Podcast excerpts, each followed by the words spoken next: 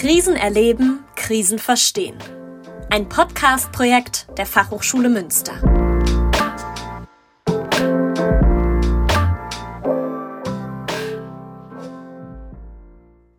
Herzlich willkommen zu unserem Podcast-Projekt. Wir sind Studierende der FH Münster und führen ein äh, Projekt, welches insgesamt aus sechs Podcast-Folgen besteht, in dem es um verschiedene Krisen sowie Krisenbewältigungsstrategien geht. Dabei werden Interviews mit Betroffenen sowie Fachkräften geführt, äh, sowie Coaching-Tools ähm, vorgestellt, welche ja, Betroffenen quasi helfen sollen, mit den verschiedenen Krisen umzugehen. Nun zu unserer Podcast-Folge. Herzlich willkommen. Ich bin Maurice. Ich bin Anna. Ich bin Lukas. Wir haben uns in unserer Folge mit dem Thema Quarterlife Crisis auseinandergesetzt. Zuallererst mal eine Content-Warnung. Falls ihr euch mit dem Thema Quarterlife Crisis in irgendeiner Hinsicht belastet fühlt, fühlt euch frei, den Podcast einfach auszuschalten. In den Shownotes haben wir übrigens Timestamps verlinkt, falls ihr in einzelnen Kapiteln vorspringen wollt.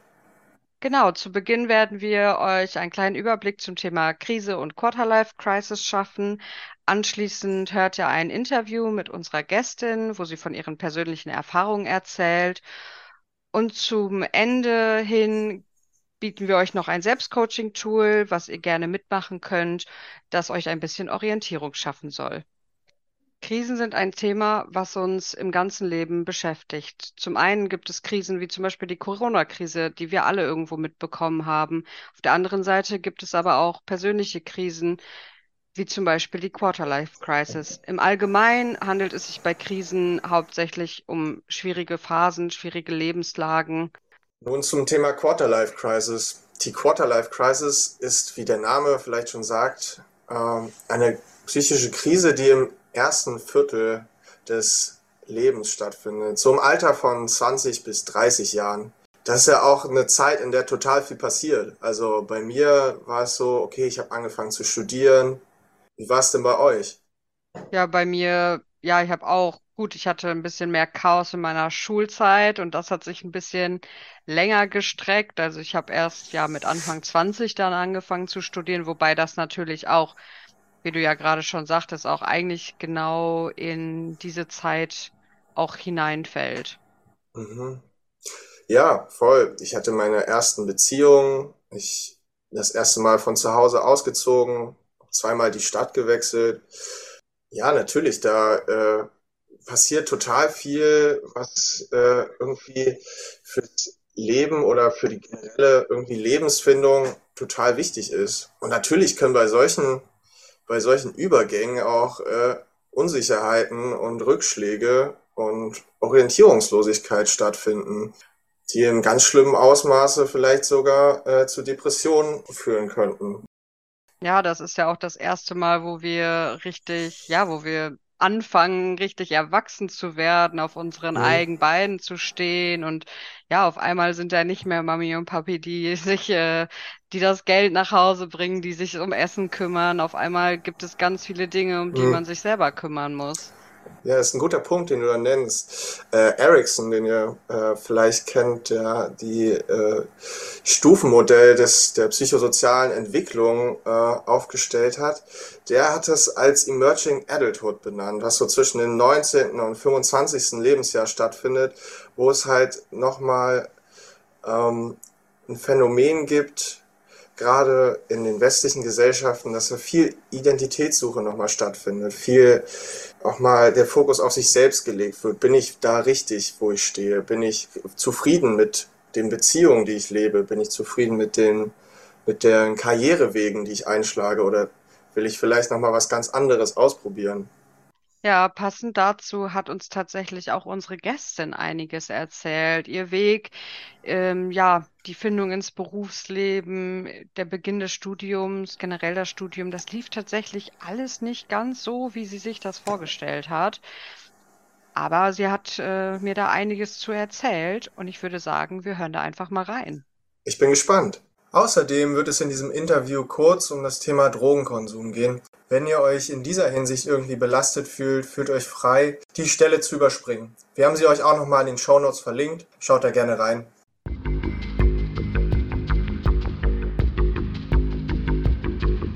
Ja, hi, äh, herzlich willkommen. Erstmal schön, dass du da bist und dich heute hier bereit erklärt hast, mit uns über das Thema Krise zu sprechen.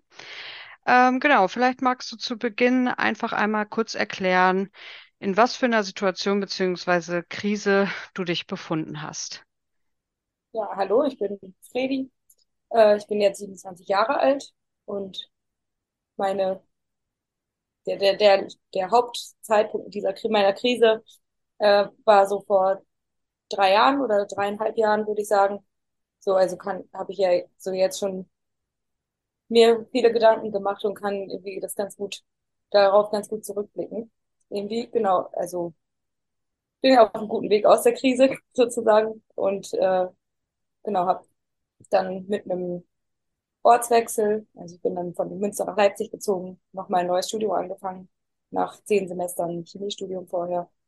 Und äh, genau, studiere jetzt Architektur und bin damit sehr zufrieden.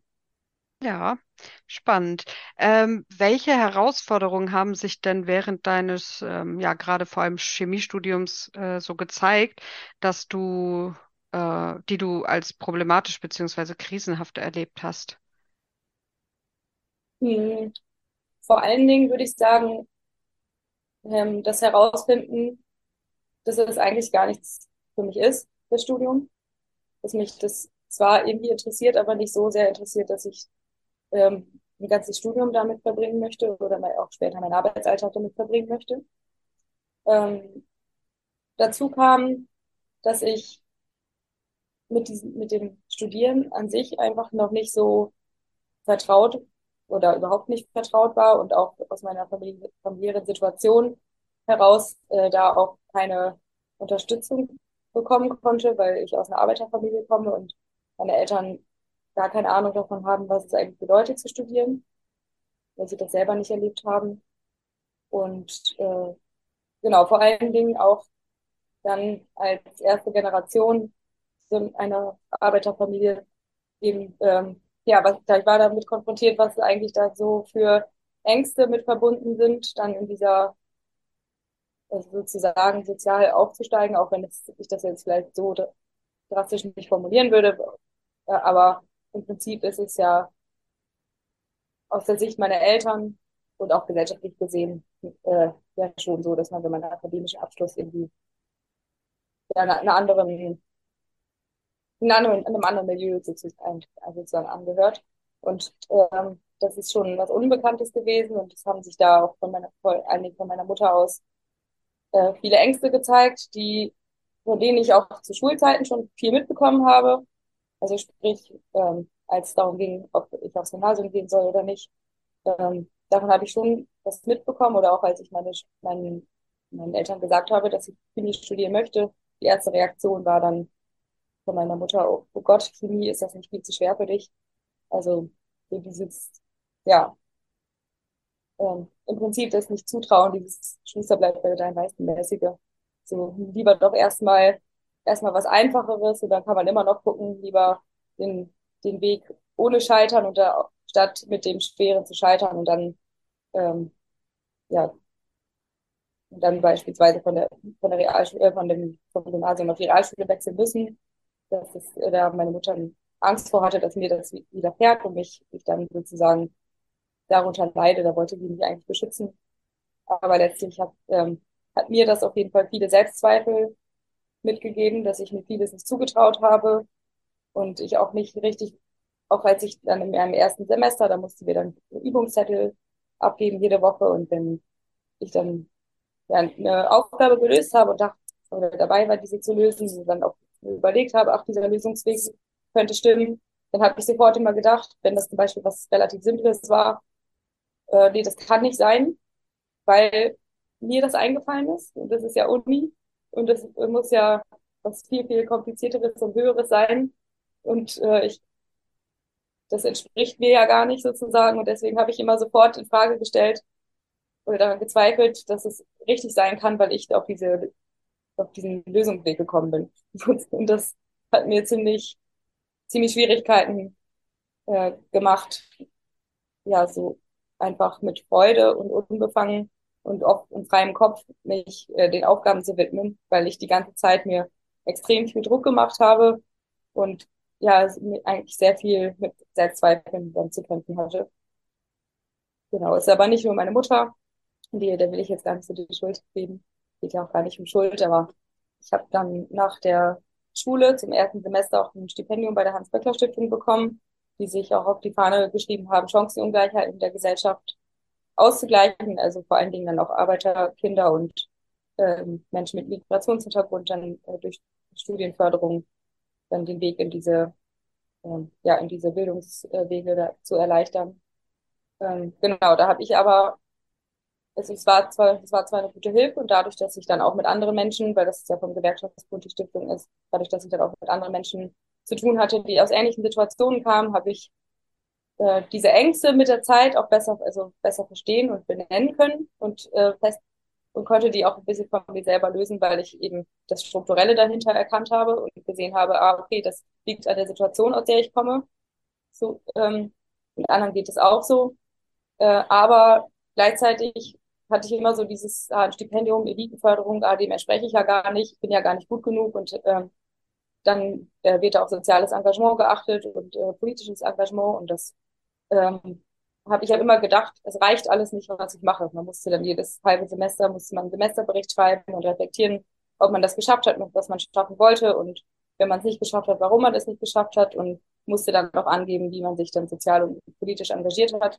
Und ich habe immer gedacht, das ist alles viel zu wenig und ich bin viel zu schlecht. Und deswegen habe ich mich immer so unter Druck gesetzt, dann noch viel, viel mehr zu machen, um noch mehr aufweisen zu können, damit ich ja dieses Stipendium nicht verliere, weil ich ähm, ja dann eben ich hatte, das war richtig bescheuert, ich hatte immer den Gedanken, auch wenn das total irrational ist, aber das hat sich wirklich so für mich an, so angefühlt. Oh Gott, wenn ich diese Klausur jetzt nicht bestehe, dann kriege ich das Stipendium nicht mehr und dann habe ich kein Geld mehr und dann sitze ich auf der Straße.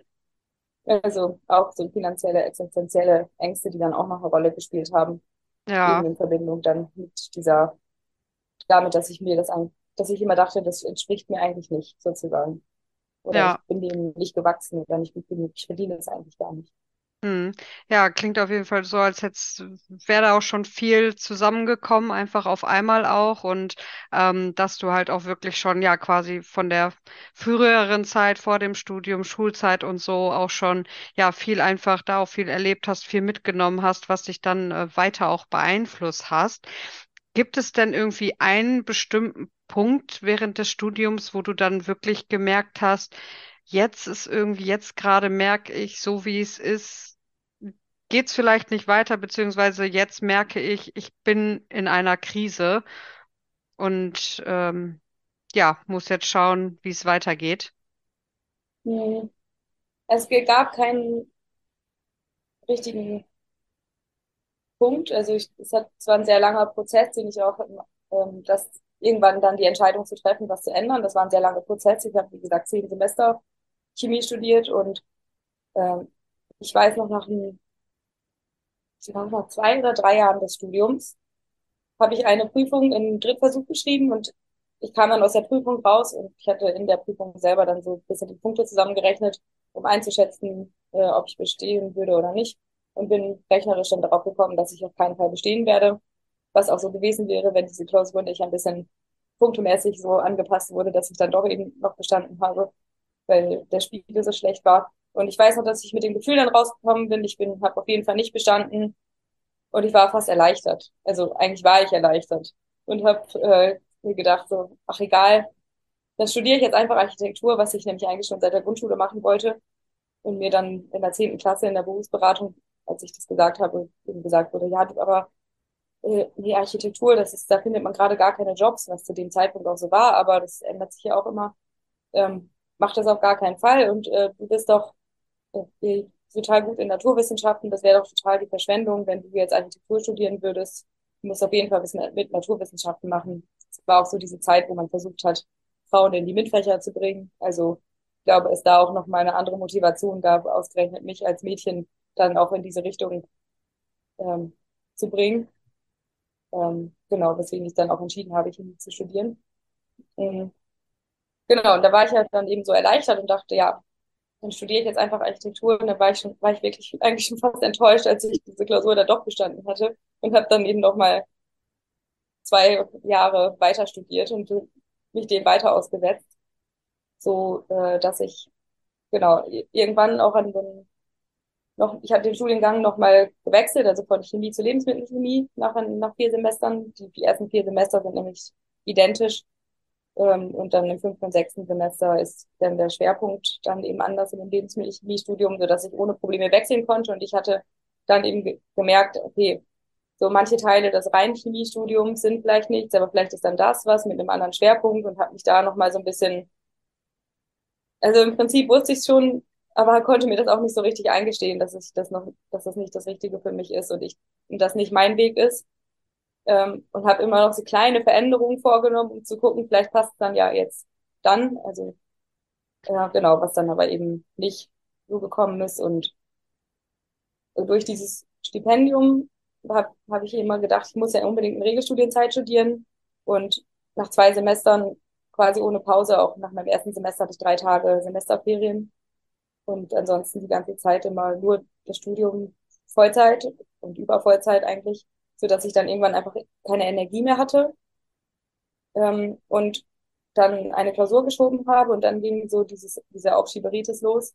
Und da ich immer versucht habe in Regelstudienzeit trotzdem zu bleiben, habe ich mir dann irgendwann ich habe mir dann halt nur alles, was ich nachholen muss und was noch ansteht, alles auf einmal in so ein Semester gepackt, dass ich irgendwann statt fünf Klausuren elf Klausuren geschrieben habe dann am Ende keine Klausur bestanden habe, weil ich keine Zeit hatte, mich mal auf eine Sache richtig zu konzentrieren.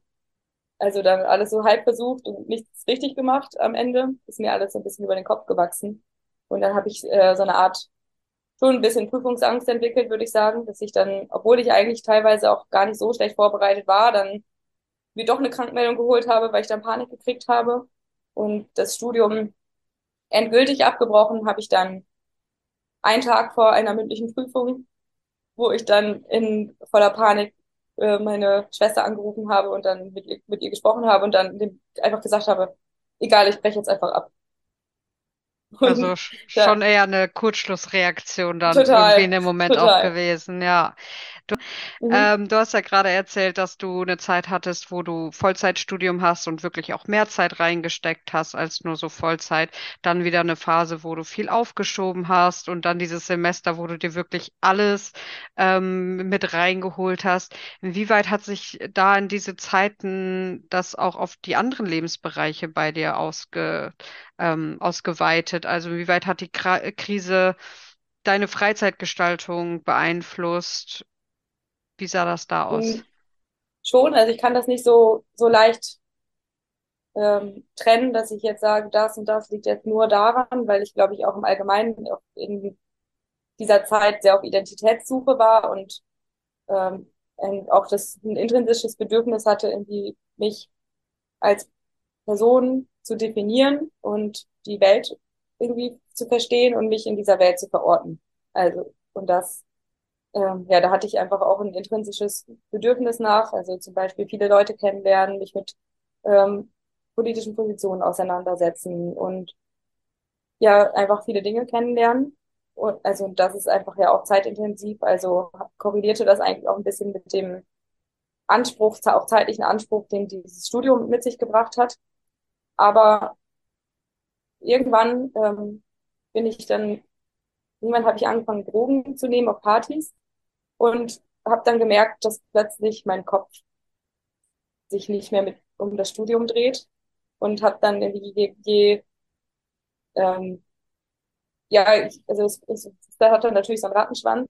Ich wurde, je, je mehr ähm, mir dieses Studium über den Kopf gewachsen ist, desto häufiger bin ich ähm, unter Drogeneinfluss feiern gegangen umso mehr ist mir das Studium über den Kopf gewachsen, umso mehr bin ich feiern gegangen. Also es hat so, ein, so eine Wechselwirkung dann irgendwie. Deswegen kann ich gar nicht so genau sagen, eigentlich äh, genau, was jetzt, also wie genau.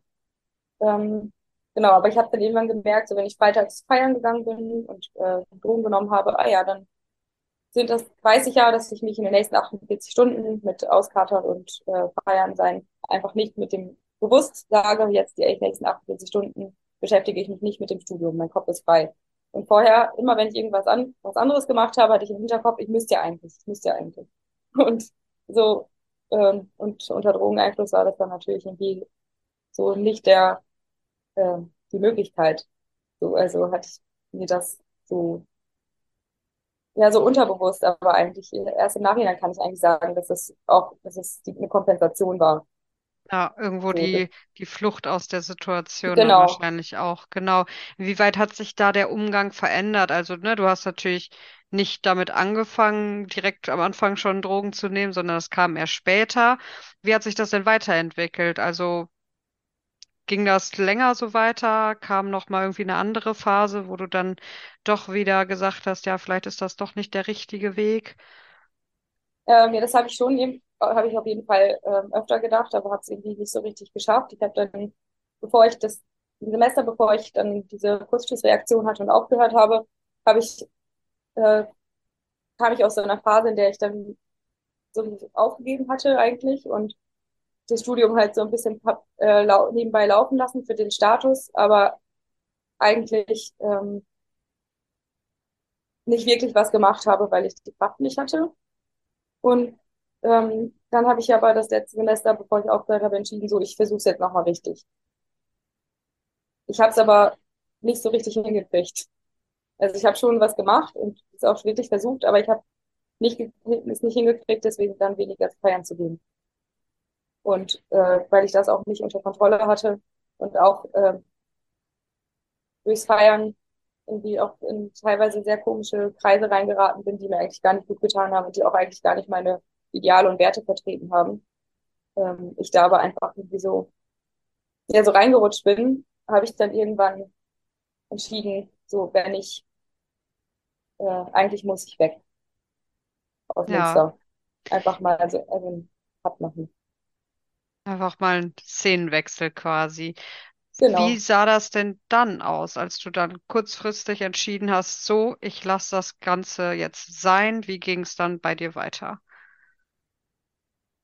An dem Abend war ich richtig ausgelassen und geflügelt irgendwie, dass ich konnte es noch gar nicht, ich konnte gar nicht glauben, dass ich jetzt so mutig war und das einfach entschieden habe, dass ich jetzt aufhöre und war so und diese diese Freiheit, das war plötzlich war so extrem berauschend und beflügelt irgendwie. Mhm. Genau, dann ähm, ja, war dann, was studiere, studiere ich dann? Was mache ich dann, war ja dann die Frage. Und Architektur war auf jeden Fall mh, einer der Pläne, aber ich wollte mich dann nochmal genauer damit beschäftigen, um dann auch die richtige Entscheidung zu treffen. Habe mich dann aber letztendlich ähm, für Architektur entschieden und habe mich dann für Münster angemeldet für die Aufnahmeprüfung und in Leipzig. Hm, habe dann aber äh, vor der Aufnahme, kurz vor der Aufnahmeprüfung in Münster gemerkt, hm, nee, ich gebe da nichts ab, ich gehe da nicht hin. Ich habe das Gefühl, wenn ich mich jetzt in Münster bewerbe und das Studium in Münster anfange, dann tue ich, mache ich mir selber was vor. Ich tue so, als würde ich wirklich was ändern, tue ich aber nicht. Und deswegen habe ich mich dann entschieden, ähm, auf jeden Fall wegzugehen, um einmal auch das Ganze, was passiert ist und was ich so erlebt habe in der Zeit, einfach mal so von, von außen zu betrachten, außerhalb auch meiner Bubble und mich einfach mal nur auf mich äh, zu konzentrieren. Und genau, und dann habe ich äh, mich in Leipzig beworben, bin dann, meine Schwester hatte mich dann zur, zur Aufnahmeprüfung begleitet. Und dann kam diese, vor dieser Aufnahmeprüfung die Prüfungsangst wieder hoch. Und ich war so in Panik, dass ich fast nicht hingegangen wäre. Wenn meine Schwester nicht mit dabei gewesen wäre, wäre ich auf jeden Fall nicht hingegangen.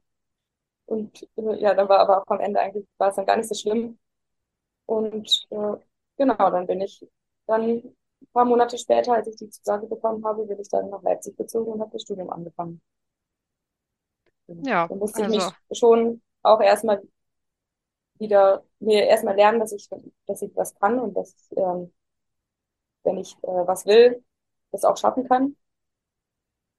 Genau, da hatte ich aber auch in Münster schon, ähm, ich hatte mit dem äh, Bouldern und Klettern angefangen in Münster und habe da ähm, durch dieses, auch selbst wenn man eine leichte Route klettert und gerade am Anfang hat man sehr viel, äh, sehr schnellen Fortschritt irgendwie, dann hat man immer schon so kleine Erfolgserlebnisse und da habe ich schon, ich habe eigentlich, ich wusste gar nicht mehr, dass wenn ich, dass ich ein, ähm, so viel, dass ich Ehrgeiz entwickeln kann für etwas, dass ich, wenn ich was will, was schaffen kann, das wusste ich nicht mehr, da nicht mehr. Das hatte ich total verlernt und ähm, auch so Angst vom Scheitern entwickelt. Und das habe ich durch, das hat, da hat mir das Bouldern und das Klettern auf jeden Fall auch in, in der Zeit in Münster schon geholfen, wieder ein bisschen mehr Selbstvertrauen und Selbstbewusstsein zu entwickeln.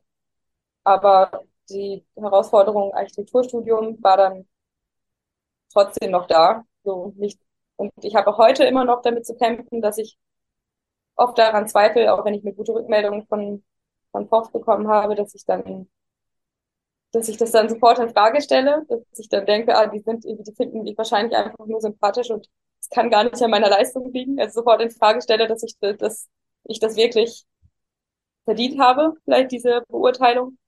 Ähm, genau, aber das, das wird mit der Zeit immer weniger und äh, ich ja, habe jetzt einfach, habe dann einfach gesagt, ich muss einfach abwarten und muss positive Erfahrungen sammeln und einfach am Ball bleiben und weitermachen, die nicht verlieren. Und dann, ja, habe ich jetzt schon nach dreieinhalb Jahren schon das Gefühl, dass ich da deutlich selbstbewusster dabei bin.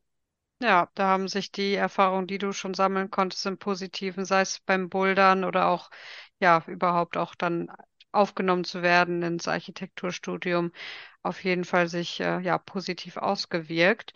Ähm, du hast gerade auch deine Schwester noch erwähnt, dass sie dich da auch viel begleitet hat. Inwiefern hat sich denn generell dein Umfeld ähm, in der Situation, also inwiefern hat dein Umfeld die Situation auch wahrgenommen? Wie, wie weit haben die das überhaupt mitgekriegt, dass du da gerade in dieser Krise steckst? Ähm, nicht so sehr. Schon irgendwie, aber nicht so sehr. Die einen mehr, die anderen weniger. Irgendwann, als ich das, mir das selber bewusster war, habe ich dann auch, glaube ich, mehr darüber gesprochen. Aber ich habe grundsätzlich auch lernen müssen in der ganzen Zeit, einfach, ähm, dass ich mich mitteile und ich, wenn ich Hilfe brauche, um Hilfe bitte und äh, wenn es mir nicht gut geht, das äußern muss. Und das haben irgendwie, weil ich immer so die helfende Person war äh, und man das nicht gewohnt war, dass es mir schlecht geht oder dass ich überfordert mit etwas bin, sind irgendwie oft Leute einfach selbstverständlich davon ausgegangen und haben mich auch gar nicht gefragt, so ernsthaft, wie geht's dir? Weil ja eh klar war, Fredi, der geht's ja immer gut. Sie ist doch diejenige, die anderen hilft, denen es nicht gut geht. Und so diese, da so eine, ja, so eine Rolle zugeschrieben bekommen habe, dass, wo dann die Aufmerksamkeit irgendwie gar nicht so sehr dafür da war. Aber ich habe, es liegt aber auch daran, dass ich mich dann eben mitgeteilt habe. Und das habe ich irgendwann gecheckt und irgendwann hat, gab es so einen Schlüsselmoment auf jeden Fall, wo mich eine Freundin besucht hat, die ich seit ein paar Wochen nicht gesehen hatte, die auch weggezogen war aus Münster. Und dann hat, hat die mich zur Seite genommen, ey Fredi, was ist eigentlich los mit dir? Guck dich doch mal an. Und das war so für mich so ähm, irgendwie ein sehr erleichterndes Gefühl, weil ich, äh, weil da dieser Schritt auf mich zugemacht wurde und ich äh, die Tür nicht selber öffnen musste, sondern mir die Tür geöffnet wurde und ich dann erleichtert war, irgendwie, oh, ich muss das gar nicht alleine tragen.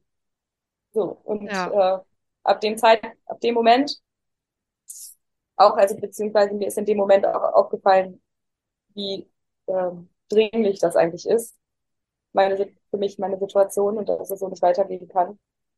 Ähm, weil wenn man das so immer so verbergen kann, dann kann man sich auch ganz gut selber immer noch ein bisschen verarschen, dass es doch schon alles in Ordnung ist. Sonst hätte ich auch, glaube ich, nicht zehn Semester studiert, bis ich gewechselt habe. Und äh, genau, dann war es war schon erleichternd irgendwie. Und da, du hattest ja eben nach dem Schlüsselmoment und dem einen Zeitpunkt gefragt. Ich glaube, jetzt, wo wir drüber sprechen, ich glaube, das war der Zeitpunkt, wo ich so das so richtig ernsthaft gemerkt habe, es muss sich irgendwas ändern. Ja. Ja, welche Hilfen konntest du denn, also daneben, dass deine Freundin dich darauf überhaupt erstmal angesprochen hat und du dann auch gemerkt hast, okay, irgendwas muss sich ändern. Welche Hilfen konntest du denn dann so annehmen, nachdem du auch überhaupt erstmal angefangen hast, die Hilfe, nach Hilfe auch vielleicht auch irgendwo zu fragen? Gab es irgendwie bestimmte, ja, sei es nur Freunde, die einem zugehört haben, aber es gibt ja teilweise vielleicht auch professionelle Wege, Studienberatung oder ähnliches. Gab es da was bei dir? Ähm, ich war einmal bei der psychosozialen Beratungsstelle von der Uni, aber nur einmal und dann nie wieder. Ähm, ich hatte eigentlich gedacht, dass ich, oder äh, diese besagte Freundin, die ich da angesprochen hatte, hatte dann ein paar Leute aus meinem Umfeld akquiriert und ähm, dann eine Fredi-Hilfegruppe aufgemacht, und gesagt, schon so ein bisschen so einen Fahrplan ähm, geboten, so hier, das könnte man machen, die und die, das und das muss man tun, das und das sind die Schritte und äh, wer kann denn was übernehmen, sozusagen. Habe ich aber dann nicht angenommen. Und ich habe eigentlich nicht so, irgendwie habe ich auch noch nicht so richtig was an Hilfe eingefordert oder angenommen. Ähm, nee, es war nur so, dass dieser Zeitpunkt mir das erstmal bewusst gemacht hat. Und das musste ich dann aber erstmal, ich musste erstmal so lernen, mich zu öffnen und, und das dann auch zu tun. Und ich glaube eigentlich, dass ich mir, mir hauptsächlich selbst geholfen habe. Ähm, trotzdem aber ein, äh, einfach dieses Gefühl zu wissen, dass ich nicht alleine bin. Und wenn ich wirklich nicht mehr kann, dann fragen kann und nach Hilfe bitten kann. Das, äh, das hat mir eigentlich schon so viel Kraft gegeben, dass ich mir da auch selber helfen kann.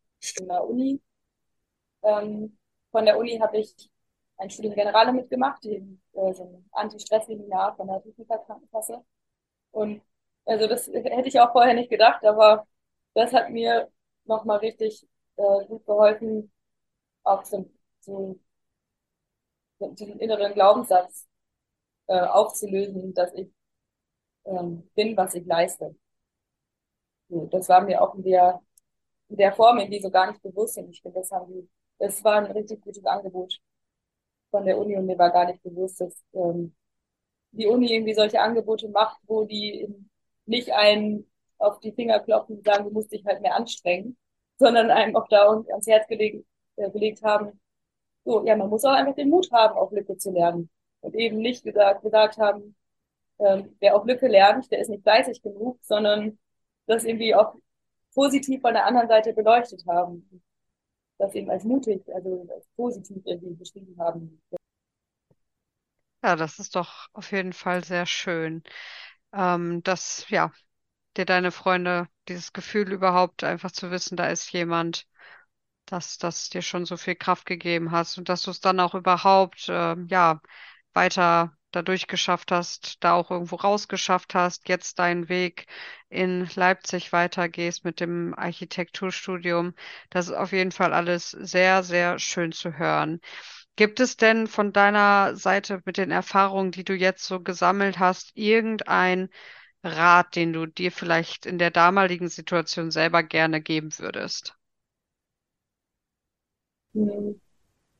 Ich muss nicht immer stark sein und ich muss auch nicht immer alles schaffen.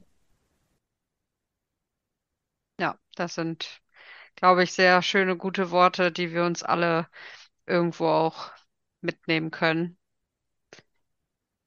Ja, ähm, ich bedanke mich sehr, sehr herzlich bei dir. Vielen, vielen Dank, dass du dich bereit erklärt hast, heute mit uns hier gemeinsam darüber zu reden. Ja, gerne.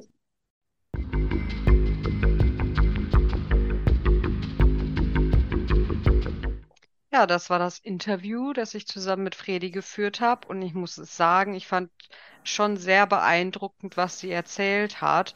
Besonders, dass sie so, ja, irgendwie ihr gesamtes Leben einmal hinter sich gelassen hat und dann diesen, ja, 180 Grad Wendung gemacht hat und jetzt ihr Leben quasi neu gestartet hat in Leipzig. Wie war das denn für euch? Vielleicht magst du mal erzählen, Maurice, was du so aus dem Interview hast mitnehmen können. Ähm, ja, also erstmal sehr beeindruckend und vielen Dank an Fredi nochmal für das Interview. Ähm, was ich heraus mitziehen konnte, ist, dass es man manchmal gar nicht selbst weiß oder selbst wahrnehmen kann, ob man äh, oder inwieweit man schon in einer Krise drinsteckt. Manchmal braucht man äh, Hinweise von außen, ähm, die einem dann äh, das äh, spiegeln können. Genauso wichtig ist es aber auch mit dem äh, mit seinem Umfeld darüber zu reden, äh, wenn man an sich schon äh, Zweifel oder äh, sich einfach unwohl in seiner Situation fühlt, um halt was an der Situation zu verändern. Auch fand ich cool, dass sie nochmal darauf hingewiesen hat, natürlich gibt es halt auch äh, Beratungsangebote von allen möglichen Institutionen, sei es der Hochschule ähm, oder irgendwelchen Jobs Job-Coachings, die man äh, dort nochmal äh, machen könnte, um sich umzuorientieren. Ähm, Ja, genau. Genau. Sie hat ja auch sogar auch die Krankenkasse, ein Programm von der Krankenkasse genannt, was irgendwie mit Stress helfen soll und so. Mhm. Also da gibt es auf jeden Fall, glaube ich, viele, viele ähm, Möglichkeiten, Hilfsmöglichkeiten, die auch für euch als Hörer auf jeden Fall, ähm, wenn ihr da Bedarf habt, dann habt auf jeden Fall keine Scheu, euch irgendwo zu melden, euch die Hilfe zu suchen, sei es im nahen Umfeld. Aber wenn ihr euch da vielleicht auch nicht so sicher und geborgen fühlt, dann habt keine Scheu, an Beratungsstellen zu gehen, mit, auch mit fremden Menschen zu sprechen. Auch die sind für euch da und dafür da, euch zu helfen. Ein paar Links dafür packen wir euch noch in die Show Notes. Und jetzt würde ich den Ball weiter zu Lukas spielen, der ein Selbstcoaching-Tool vorstellt, was vielleicht auch ein wenig Hilfestellung in schwierigen Situationen geben kann.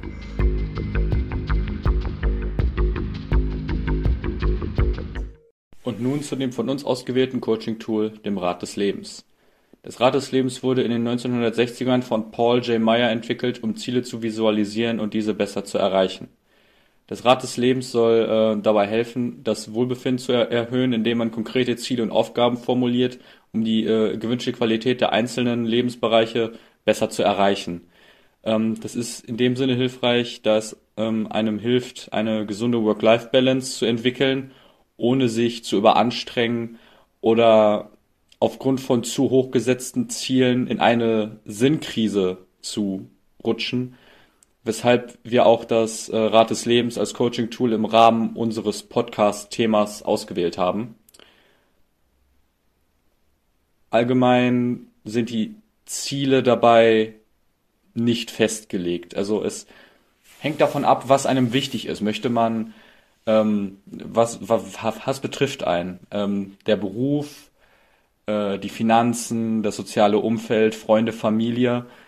Äh, das sind dann die Lebensbereiche, die dort eingezeichnet werden und wo man dann auch einzeichnet, wie viel Fortschritt man dort machen will, auf einer Skala von 1 bis 10.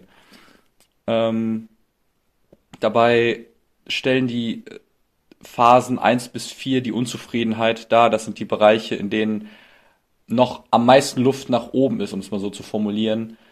Ähm, 5 bis 7 ist das Mittelfeld. Das ist in Ordnung, man ist zufrieden damit, aber auch da kann man sich noch verbessern. Äh, die Bereiche 8 bis 10, ja, ist dabei das Optimum. Also da ist keine Veränderung notwendig. Da geht es hauptsächlich darum, äh, dass man ja die Dinge so beibehält, wie sie sind. Kommen wir nun zur Anwendung. Ihr könnt euch auch dabei angehalten fühlen, kurz zu pausieren, bis ihr den Schritt komplett vollzogen habt, aber auch hier nach eurem Tempo. Zunächst benötigt man lediglich ein Blatt und einen Stift. An der Stelle empfehle ich euch einfach einen Kreis zu zeichnen. Wie gesagt, ihr könnt es auch pausieren. Als nächstes werdet ihr vom Rad aus äh, Linien zeichnen, sodass, äh, so, so, so, dass ein Strahlenmuster entsteht. Ein, ein, ein Kreis mit verschiedenen Linien, die von, die von der Mitte bis zum Ende durchgehen. Das sind die einzelnen Teilbereiche. Ihr könnt dann natürlich am Ende auch nochmal schreiben, welcher Abschnitt des Kreises äh, zu welchem Teilbereich gehört.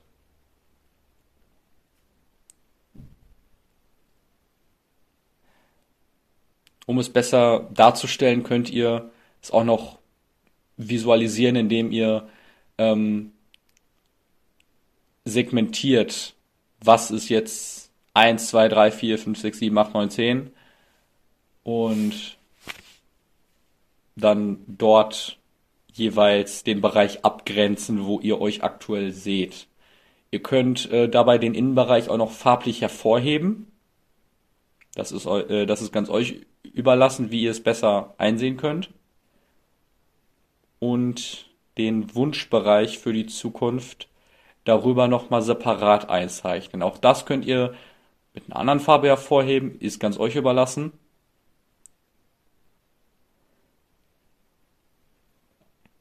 So, nachdem ihr das gemacht habt, könnt ihr auch noch Ziele und Aufgaben formulieren. Ziele und Aufgaben äh, sind bei dem Coaching-Tool des Rat des Lebens, ähm, dienen als eine Art Wegweiser, um die Ziele zu erreichen.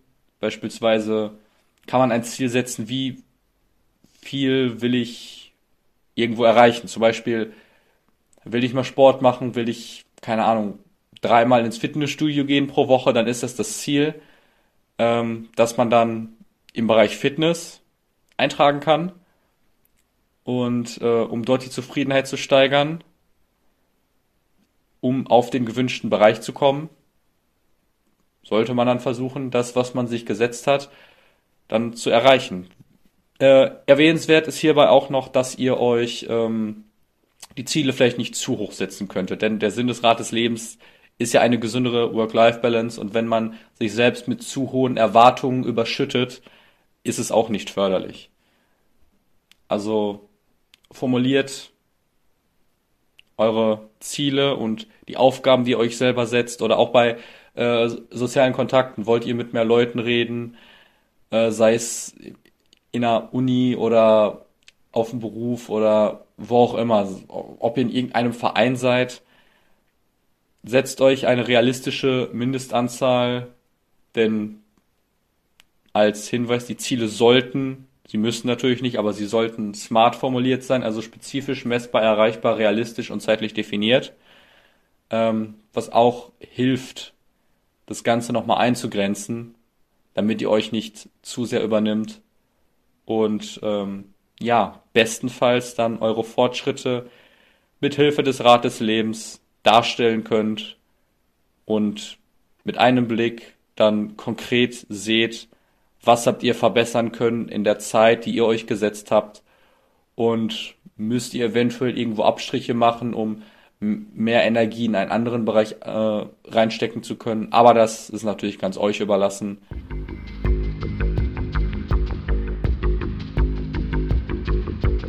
Ja, Lukas, vielen Dank für das Coaching-Tool. Das war wirklich sehr interessant. Ja, nicht zu danken. Und ähm, ja, wir sind jetzt auch schon mehr oder weniger am Ende unserer äh, Episode angekommen. Ähm, ich hoffe, wir konnten einen aufschlussreichen Einstieg in äh, den Podcast bieten. In der nächsten Folge wird es um äh, Traumata gehen. Auch dort wird es ein Interview äh, mit einer Fachkraft der sozialen Arbeit gehen, ähm, welche ja, weiteren Einsicht in das Thema gibt. Und ähm, ja, ich verabschiede mich. Bis dahin, macht's gut. Und falls ihr noch äh, ja, Leute kennt, die das Thema vielleicht auch interessieren können, würden wir uns natürlich auch darüber freuen, wenn ihr den Podcast teilt. Vielen Dank. Tschüss. tschüss. Tschüss.